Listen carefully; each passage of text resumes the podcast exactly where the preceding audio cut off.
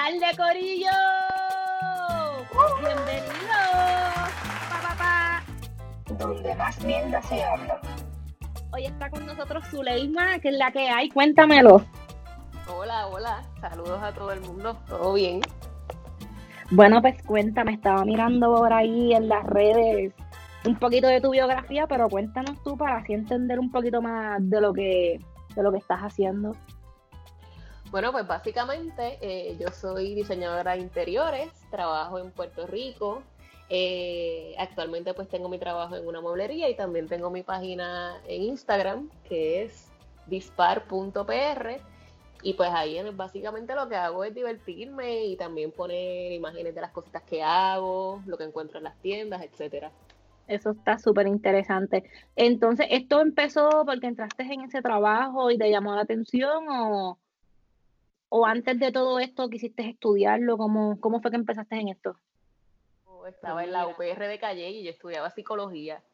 Eh, y ya estaba como en el tercer año y todo. Y ahí fue que llegó una huelga que no me acuerdo ni qué año fue, pero ese paro duró como cuatro o cinco meses. Fue desde el principio de abril. Y no seguí. Yo creo que terminamos el semestre como en julio o junio, algo así, fue una longa. Y yo, cuando estuvimos en ese paro, ese paro comenzó y, yo empecé como que a cuestionarme. Yo, mira, yo no me estoy disfrutando esto. Y empecé a buscar otras opciones de qué yo quería hacer, que, en qué yo me entretenía en mi tiempo libre. Y me di cuenta que yo me pasaba viendo HGTV. Y yo ah, los duros. me encanta ese canal. Yo sabía que el diseño de interiores era una profesión como tal. Me puse a hacer research, a investigar y todo. Yo lo tenía todo planificado, o sea, cuajado. Y me senté con mis papás y les dije, mira, yo voy a dejar la UPR, voy a dejar de estudiar psicología para irme a estudiar diseño de interiores en tal escuela. Y ya tú sabes, eh, por poco faltan, pero lo hice, lo hice y al principio era un certificado, luego ofrecieron bachillerato y pues terminé el bachillerato. Ok, so, y ahora realmente si, si te pones a mirar este hacia atrás, ¿sientes que perdiste el tiempo en lo de psicología o crees que es algo que puedes implementar a la hora de estar haciendo tus trabajos de diseño? Pues mira, no, no perdí el tiempo. Número uno, porque ir a la universidad es otra cosa. Vamos a empezar por ahí. Yo creo que hay una cierta madurez y cierta malicia que es necesaria, yo creo, cuando se aplica así en el, en el diario. Eh, Además de que una de las clases que yo cogí en psicología me hablaba mucho de lo que era la psicología del color. Y eso a mí me llamaba mucho la atención y eso es algo que yo aplico todo el tiempo. Y cuando empecé a estudiar diseño de interiores, eso estaba ahí presente en cada una de las clases. Y en realidad, los diseñadores de interiores, básicamente eso es lo que hacemos. O sea, tú sales con tu cliente a comprar muebles y tú terminas hablando del marido o terminas hablando de los hijos o del trabajo. Eh, por alguna razón es esta sensación de confianza que uno le da a, el cliente y uno termina siendo familia. Eh, so, no, no me arrepiento. Yo creo que me ha ayudado mucho y la psicología se aplica constantemente de diferentes maneras. Básicamente te hace sentir más cómodo porque puedes entender un poquito más a los que van a ser tus clientes. Sí, y también más que otra cosa sus necesidades, porque es diseño y decoración de interiores. Y la decoración, pues mira, chévere, las cositas chulas, todo que quede bonito, que, que tenga una armonía, pero el diseño como tal, en general, ya sea de interiores, gráficos, lo que sea, es solucionar un problema. Y para eso es que realmente estudiamos diseño. Yo, pues lo estético, yo me lo gozo y me fascina.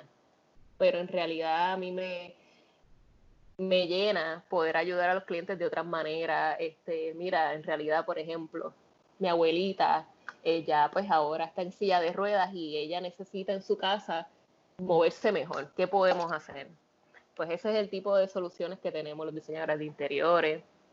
Este, a veces eh, personas que tienen, por ejemplo, familiares o hijos que tienen autismo, por ejemplo, diferentes condiciones, qué colores se pueden utilizar qué mobiliario se puede utilizar que sea el, más conveniente. Em, Y ahora mismo con esto, por ejemplo, del COVID-19, mira, si me tocara una oficina médica, pues uno tiene que usar las telas adecuadas que sean fácil de limpiar, eh, nada que sea poroso, que no sé que pueda quedar el virus y se transmita más fácil. So, es bien interesante y es mucho más complicado de lo que parece. So, el diseño de interiores es totalmente diferente que a la decoración. O sea, por lo que me estás queriendo decir, este, decorar, pues es algo como que más estético, más como que, ah, pues escogí los colores de un mueble o vamos a poner esta planta aquí, o vamos a poner esta mesita por aquí, pero la persona que estudia diseño de interiores abarca más como con la estructura, como que a la hora de construir y puede hacer modificaciones y demás. Sí, este, el conocimiento que tú tengas a la hora de estudiar diseño de interiores, tú lo puedes aplicar bien fácil en lo decorativo, pero yo te puedo decorar un espacio en, qué sé yo, tres horas, día y medio. Pero cuando tú diseñas un lugar, imagínate un restaurante, es un concepto completo. Y ese concepto sí toma en consideración a veces demolición, toma en consideración a veces eh, vigas y diferentes, eh, diferentes trabajos estructurales que nosotros tenemos conocimiento de eso. Nosotros en la universidad nos enseñan a hacer planos eléctricos. Nosotros en la universidad nos enseñan básicamente que una pared tiene 6 pulgadas de profundidad y la mitad de esas tres hacia adentro yo las puedo trabajar. Ok, y entonces eso no es algo que una persona que simplemente como que sepa de decoración no puede meterse en esas aguas, como quien dice. Mira, eso es un tema bien delicado, en realidad. Eh, no debería, eh, de igual manera, un diseñador de interiores siempre debe trabajar de la mano con un ingeniero o con un arquitecto o con un contratista, porque sí tenemos un conocimiento básico, pero es bien importante eh, alguien que realmente trabaje una estructura como tal. Eh, sobre todo por los permisos y la seguridad de quien sea que vaya a vivir o a trabajar en ese espacio. Igual, de igual manera, el trabajo va a quedar este, supervisado por alguien que quizás tenga un poco de conocimiento, que trabaje de la mano con, contigo en este caso. Sí, que sobre todo tenga la, el aval de la, de la ley, porque estamos hablando de cosas serias, o sea, si te imaginas que tú estés ahí grabando este podcast y te caiga esa pared encima, no se puede. No, no, sí, sí. No, sí, eso, eso es como más o menos como el caso que pasó, creo que fue en Miami, de un puente que, que colapsó, porque hicieron una, unos cambios de unas estructuras y quitaron, decidieron que no necesitaba una viga entre medio de los carriles, que realmente sí necesitaba, y creo que murieron como cinco personas. Sí, Algo mi recomendación siempre es este estudies el diseño de interiores o no, trabajo que tú quieras hacer y en realidad requieras o quieras hacer algún cambio estructural, siempre subcontrata o trabaja con alguien que trabaje estructuras y ya. Así todo el mundo se va a la segura y pues todo queda bello, que eso es lo, ¿verdad? lo que al fin y al cabo el cliente busca. So, prácticamente ambas cosas van de la mano, la decoración y el diseño, aunque el diseño de interiores, esa vez, por ejemplo, con tu profesión tú puedes hacer el diseño y también puedes hacer decoraciones que sean más simples, pero o tú haces cierta parte del trabajo y contratas a una persona que se encargue de la decoración. Pues la verdad es que a nosotros nos educan para hacer ambas cosas, pero depende del proyecto también. A veces tú quieres trabajar de la mano con otro interiorista porque esta persona tiene un punto de vista diferente al tuyo. Eh, a veces también es por la magnitud del proyecto, si es algo bien grande, pues mira, eh, la realidad es que vamos a ser honestos, no siempre uno puede solo. Eh, pero yo soy una que a mí no me gusta la competencia y, me gusta, sí, sí, tengo que compartir un proyecto y yo creo que eso lo hace más interesante y, y de verdad que es bien interesante ver cómo dos mentes completamente diferentes pueden lograr cosas súper interesantes. Bueno, sí, porque este, en realidad a veces uno ve unos trabajos y solamente es de una persona, una mente creando, o sea, no me quiero imaginar dos personas creando al mismo tiempo muchas ideas, muchos pensamientos, o me imagino que, que saldrán cosas súper brutales. Sí, no, y que definitivamente lo que para mí a lo mejor es bien fácil y una idea que a mí me viene a la mente, para la otra persona no necesariamente lo es y viceversa. a veces tengo compañeros que se les ocurren unas cosas que es como que, mira, en la vida a mí no se me va a ocurrir jamás. Y nos ayudamos. Entiendo. ¿Esto para ti qué? ¿Sabes? El diseño, el diseño de interiores y, y todo lo que abarca, ¿para ti qué significa? Para mí el diseño de interiores es una profesión bien bonita que soluciona muchos, muchos problemas. Y que a la hora de que yo sé, yo sé que muchas personas lo ven como algo bien superficial y que lamentablemente pues sea la propaganda es de que esto solamente es cosas que tienen que ser así de revista, muebles carísimos. Para mí no lo es, para mí es una solución que va desde cosas bien sencillas hasta cosas más complicadas. Puede ir desde cosas que ya tú tienes en tu hogar hasta pues comprarlo todo nuevo, pero para mí, Zuleima, lo más importante es que lo que tú vayas a hacer en tu hogar sea un reflejo de lo que tú eres, que ese sitio sea tu lugar de, de, protección, que tú llegues de la locura de la calle y del trabajo y cuando entres a tu casa tú te sientas que estás protegido y que ese cantito ahí es tuyo y que es 100% tú.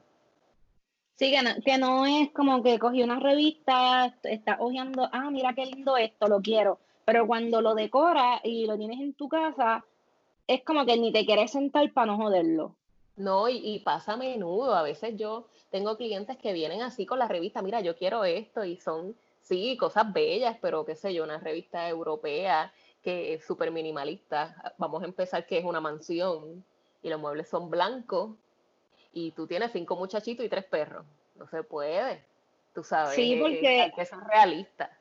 Hay casas que tienen más de una sala, que tú puedes tener una sala para el fichureo, todo blanco, este, alfombra blanca, lo que sea, que se vea súper super cabrón, pero tienes también una, una área que va a ser como quien dice un family, que puedes hacerlo en un área acogedora, aunque tenga sus cosas así bien bien chic, que se vea lindo, pero te sientas, llegué, qué rico, trepaste en las piernas, te pusiste a beberte una copita de vino o lo que sea, pero estás en un área linda y cómoda.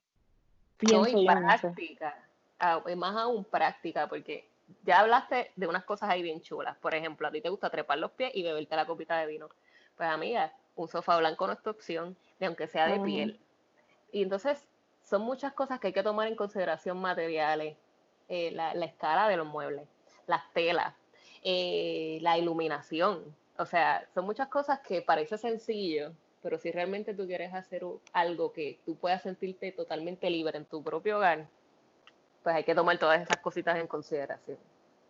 No, y me imagino que también es algo de, espacio, que no puedes querer todo en un mismo espacio porque se va a ver todo como un mergollo, una, una cosa mal hecha aunque tengas piezas súper caras y súper bonitas, importadas de otros lugares, me imagino yo que si no lo saben este, jugar bien con ellas, no, que, no luce lo que realmente tiene que ser cada pieza. No, y que aquí el dinero en realidad no importa. Hay personas que tienen, por ejemplo, en la casa dos salas y realmente usan solo una. Entonces tienen la necesidad de meter muebles en la otra, porque sí, porque no la puedo tener vacía. Entonces se invierte a veces hasta más dinero en el área que no usas, que en el que realmente usas, pues mira, no, este, vamos a ser un poquito más prácticos, porque no inviertes más en ese sofá que usas todo el tiempo que ves Netflix, que te tiras para atrás y trepas al perro, y a lo mejor esa área que no es la prioridad porque no la usas, pues vamos a hacer algo un poquito más económico y más práctico, que la realidad es para que se vea bonito y ya. Entonces, otra pregunta. Mencióname algunas herramientas que para ti sean inseparable. ¿Sabes? Algo que tú siempre tienes de la mano para cuando tengas un tiempo libre, no sé, ponerte a crear o simplemente tú lo, tú vas creando en tu mente y ya. Cuando ya yo tengo un cliente visto y hablamos más o menos de su concepto, eh, yo estoy alerta a donde quiera que me paro y veo algo que, mira, esto se me parece a fulanita, fulanito, le tomo una foto. Mi herramienta número uno es el celular. En el celular yo tomo fotos, hago anotaciones Pinterest, que todos conocemos Pinterest. Esos son los duros de bajar fotos y, y coger Sí, de hacer, y tú puedes hacer un board de las cositas que te gustan. A veces es más fácil con un cliente, mira, me gustan todas estas cosas, yo no tengo ni idea. Este, Si te digo que ando con libreta y lápiz, te miento, porque en realidad la mano, dibujar a mano alzada no es mi fuerte. Pero sí tengo compañeros que eso les encanta. Pero de todo lo del diseño de interiores, a mí lo más que me apasiona es crear un concepto. Y eso básicamente estamos en el, ¿verdad? En este nuevo siglo que vivimos y en esto de, de toda la tecnología, pues yo todo lo puedo hacer desde mi celular. Entonces, la musa te da en cualquier lado, tienes un lugar en específico que tú dices, no voy para la terraza, copita de vino en mano, bajando una medalla, o en cualquier momento te da inspiración. Pues mira, yo trabajo a base de presión. Yo creo que eso no es lo más saludable, pero yo me motivo bajo presión por alguna razón.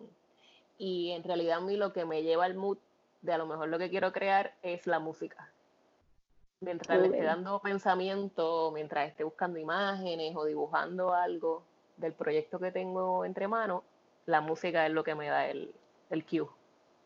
Entonces tú vas, tú vas creando cosas, este, no sé, este, eh, algún, programa que, que, tú uses para crear este ideas, vas creando aunque no tengas ningún cliente, como que te imaginas que tienes eh, una sala o o algún salón grande y pasas el tiempo en eso o simplemente si tú tienes un cliente entonces es que te pones a crear?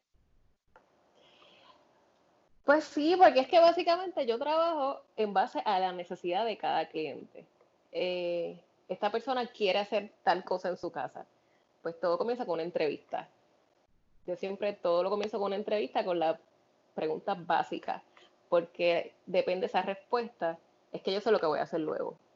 Este, pero es inevitable, a veces yo entro a, lugares ya existentes, a restaurantes o a tiendas de ropa y empiezo a mirar. Ay, yo pondría esto aquí. Ay, ¿por qué pusieron esta alfombra así? Ah, pero aquí se Ay, qué bueno que, qué bueno que mencionas eso. Eso era algo que yo te quería preguntar. Mano, cuando tú entras en algunas casas, sea de amistades o familiares, ¿no te causa, no te causa taquicardia? ¿En qué sentido? O sea, como que tú entras y tú dices, Dios mío, a mí me va a dar algo porque esta gente tiene esa mesa ahí en el medio si ni se puede caminar, ¿sabes? Como que te daría, te dan ganas de moverle las cosas, como de, porque pues tienes un poquito más de conocimiento por sentido común de esa cosa no va ahí, o simplemente pisea. Pues fíjate, no, no me da eso.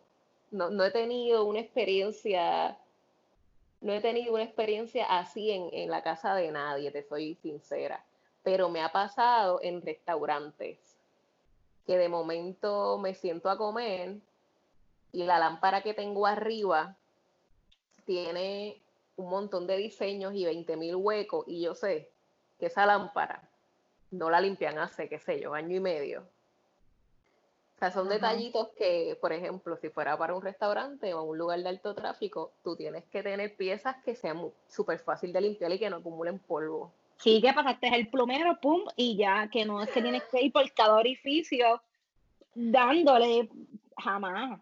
O que voy a comer a sitios que tienen alfombra, mano, y eso a mí me pone bien mala, porque yo también fui mesera y yo sé lo que, lo, pues, obviamente lo que pasa en un restaurante. Y Ay, no, yo también, yo, yo fui mesera, sí, no, horrible. Se las cosas, se acumula el polvo, eh, no es fácil, y, pero nada, cada cual, pero no lo puede evitar. Es como que hay un tráfico de gente súper brutal, toda la gente que entra un día, pero tienes que hacer un closing en media hora con cinco empleados. ¿Tú crees que eso va a tener un deep clean? Jamás en la vida. No. Jamás de los jamases de los jamases. Sí, a veces voy a.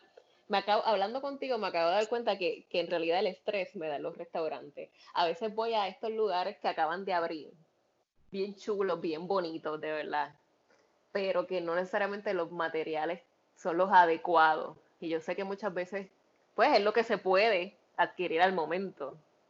Pero me da una pena precio. mano, sí, me da pena porque yo digo, mano, esto no les va a durar nada. Tú sabes, pues yo lo sufro.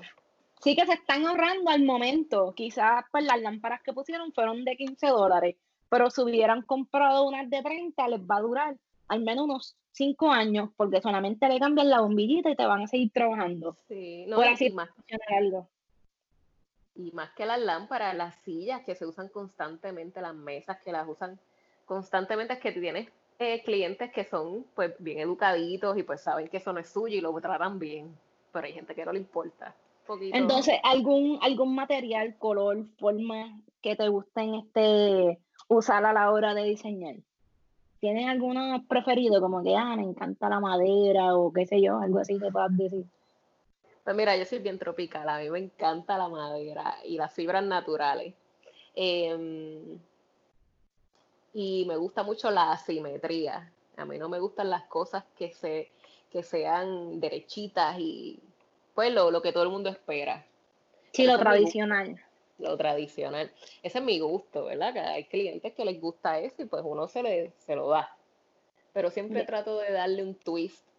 en- y los colores, me gusta dar siempre un, colores vibrantes en, en algún en algo, sea en paredes, sea en algún accesorio eh, o en una pieza de arte que tengan en la pared, un print, porque vivimos en el Caribe, tú sabes, somos latinos y, y no me gusta a lo mejor que todo se vea tan frío. Siempre tratas de llevar este, el estilo que tú, que tú usas este, a todas las personas, como que se las proyectas, le, les presentas lo que tú trabajas o más o menos tú entonces vas y dices, oh, qué es lo que estás buscando, o antes de que te digan, tú les presentas para ver si es una idea que a ellos les agrada, o vas más bien como que estos son los colores de la época, porque he visto también que en muchas, en muchas revistas trabajan los colores por época, o no te dejas llevar por las épocas. Yo no me dejo llevar por las modas. Eh, yo, ¿verdad? Yo personalmente. Y yo tengo un estilo bien marcado. Pero también uno tiene que ser versátil y, reconocer que no todo el mundo es, ¿verdad? Como uno. Y cliente que tenga un estilo diferente a mí, en realidad yo no tengo ningún problema en trabajarlo. Lo importante es que escuchar bien lo que quiere y pues llevarlo de la mejor manera. Eh, y todo a base, pues como te mencioné ahorita, de la entrevista, pero hay clientes que sí les gusta lo que está en boga, lo que está, lo que vieron en la última revista y pues uno trabaja alrededor de eso. ¿Cuán Pero- cambiante, cuán, cuán cambiante es? O sea, ¿cuán cambiante es una moda? ¿Sabes? Es como que la persona va a querer desear cambiar su sala cada seis meses o... ¿Sabes? Pues ¿Entienden, mi, entienden mi Sí. concepto? Sí, el, el diseño en general cambia constantemente y el diseño de interiores va de la mano con el diseño de moda. Estamos hablando de primavera, verano, otoño, invierno, eh, que cambian pues las- los trends y, y los artículos que están en boga. Pero está comprobado científicamente, psicológicamente, que el ser humano en todos sus aspectos, en general, siempre está pidiendo algún cambio a su alrededor de 6, 7 años. Cada 6, 7 años ya como que es inevitable que el cuerpo a ti te va a pedir un cambio. So, el diseño de interiores se hace con la intención de que dure un mínimo de 6 años. Ok, Esa inversión que el cliente que está haciendo este, sea una que le dure lo suficiente para que cuando quiera hacer ese cambio sea porque simplemente cambió de gusto y no porque las piezas no, no fueron lo adecuado. ¿Alguna, qué tela o qué cosas este, serían las más adecuadas como para un clima así en Puerto Rico? Porque a veces uno va a algunas casas, mano, y uno se queda pegado en la silla o en los sillones porque compran al garete, ¿sabes? O No al garete, porque no todo el mundo pues está, tiene la información adecuada, pero, ¿sabes? Cosas como que tú puedas recomendar o dar alguna idea así, este, ¿qué podría ser? Pues mira, yo creo que es bien importante. eh, es algo bien lógico. Este, estamos en Puerto Rico y tú quieres irte a Piñones a pasear con tu familia. Tú no te vas a poner tu pantalón de látex. ¿Entiendes? Tú te vas a poner Ajá. una tela que puedas respirar porque te va a dar calor. Pues así de importante es también en, los en el mobiliario, eh, una tela que respire porque eso permite que el calor entre y salga. Este, cuando tú tienes una tela como lo que es el vinil o la piel, ese tipo de tela, eso es como tú me dices que te, que te ha pasado, uno se queda ahí pegado. Eso tú te, tú te, paras, tú te paras y dejaste la marca en el sillón como si tuvieras mío. eso sí, eso pasa. Y tú dices, ¿qué, carajo es esto? Pero no, no puedes hacer nada. A ver, sí puede, pero pues como no compro lo que está ahí a la vuelta de la esquina, lo más, o qué sé yo, quizás tenías dos opciones a la hora de comprar, pero simplemente cogiste el que más lindo viste y no la tela correcta. Oye, yo también entiendo. Tú vas a una mueblería y el vendedor, ese es su trabajo, él te va a vender. Tú sabes. pero sí, es bien importante las telas que puedan respirar. Este, hay personas que padecen de alergia, pues mira, algo que no acumule polvo. Em, yo soy, por, por ejemplo, de telas encubridoras. Mi sofá es azul oscuro porque yo soy una celdita, ¿entiendes? Entonces se me va a ensuciar bien rápido. Yo, yo sí, no vas a comprar un, beige ahí bien clarito. No, yo me reconozco. Mira, a mí me encantan las camisas blancas. No puedo ponerme camisas blancas porque por más bella que sea, me, dura, la uso dos veces y, ya la tengo que botar. Pues sí, es como que desechable, prácticamente. y color, colores que te sienta, o sea, porque hace una calor súper brutal. ¿Qué color es fresco? ¿Qué color tú puedes decir? Pues mira, ya tengo un sofá que puedes respirar, voy a poner unas paredes de tal color para que me dé frescura y no sentir el azote de, la calor tan, así tan fuerte. Yo soy partidaria de las paredes blancas. A mí me fascinan. Hay personas que no le gustan y eso yo lo respeto, eh, porque también pues requieren un poquito de más limpieza. Eh, pero yo creo que todo es balance.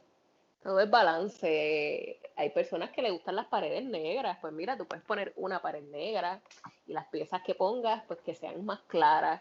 Yo creo que todo depende del lugar, del cliente y de las piezas que tengas. ¿Tienes aire acondicionado? ¿No tienes aire acondicionado? ¿Tienes ventanas en ese cuarto? Entra mucha luz. ¿Te da el sol de la mañana o te da el sol de la tarde? Por eso es que, por ejemplo, esos swatch de pintura que tú vas a las tiendas, eso nunca va a quedar en tu casa como se ve en el papelito. Siempre mi recomendación es que te lleves una muestra y la pintes, porque si te da la luz de la mañana se va a ver más amarillo, si se te da la luz de la tarde se va a ver más anaranjado. Eh, si tienes, depende de la iluminación que tengas en ese cuarto, tú sabes que hay, hay luz incandescente, hay luz, hay que tomar muchas cosas en consideración. Ok, entiendo. Bueno, pues nada, no mucho, no mucho detalle, que el que, el que necesite un poquito más de información, te tire a ti, te contrate y vas a ponerle la casa chun chun chulería en pote. ¿Alguna página este que te, o sea, creo que la mencionaste al principio, pero para un recordatorio, las páginas donde te puedan conseguir las personas, ¿cuáles son? Pues, al momento estoy en Instagram, mi página es dispar.pr. Yo lo voy a estar dejando, lo voy a estar dejando escrito por si acaso alguna persona tiene las dudas, lo pueda, este, lo pueda ver correcto. Sí, entonces allí nada, pueden comentar en mis imágenes, me pueden enviar DM. Eh, y sí, lo hablamos y, discutimos muchas cosas y lo más importante es que no se cohiban. Aquí no hay que tener millones, aquí no hay que tener mucho. Aquí lo que hay que tener es ganas y imaginación. Entonces, otra cosa, este, de casualidad de la vida, personas que estén fuera de Puerto Rico, mediante fotos pueden hacer este algún trabajo, alguna colaboración, que te envíen fotos de, de su, del espacio que quieran hacer y este, le envía, este, mira, puedes hacer esta cosa, esta otra, puedes dar consulta y mediante, tú sabes, mediante las redes y hacer los pagos y demás, o, o solamente personas que están en Puerto Rico. No, siempre es posible, siempre es posible hacerlo de una manera digital y más ahora, ¿verdad? Con este distanciamiento social. Eh, con imágenes del espacio y medidas de largo por ancho se puede hacer maravilla. Ok, so que no solamente para la gente que está en Puerto Rico, todo el corillo que está en Florida, en cualquier parte de Estados Unidos, le puede tirar y, y ella con mucho gusto les va a estar ayudando. Claro que sí. Pues dale, muchas gracias, Zuleima, por estar conmigo aquí hablando mierda un ratito. gracias a ti, Pepa, por la invitación y de verdad que estoy súper contenta de ser parte de este súper proyecto. De verdad que sí. Claro que sí, claro que sí. Nos fuimos con el Bugutu. Hasta la próxima. Bye. Hablando mierda.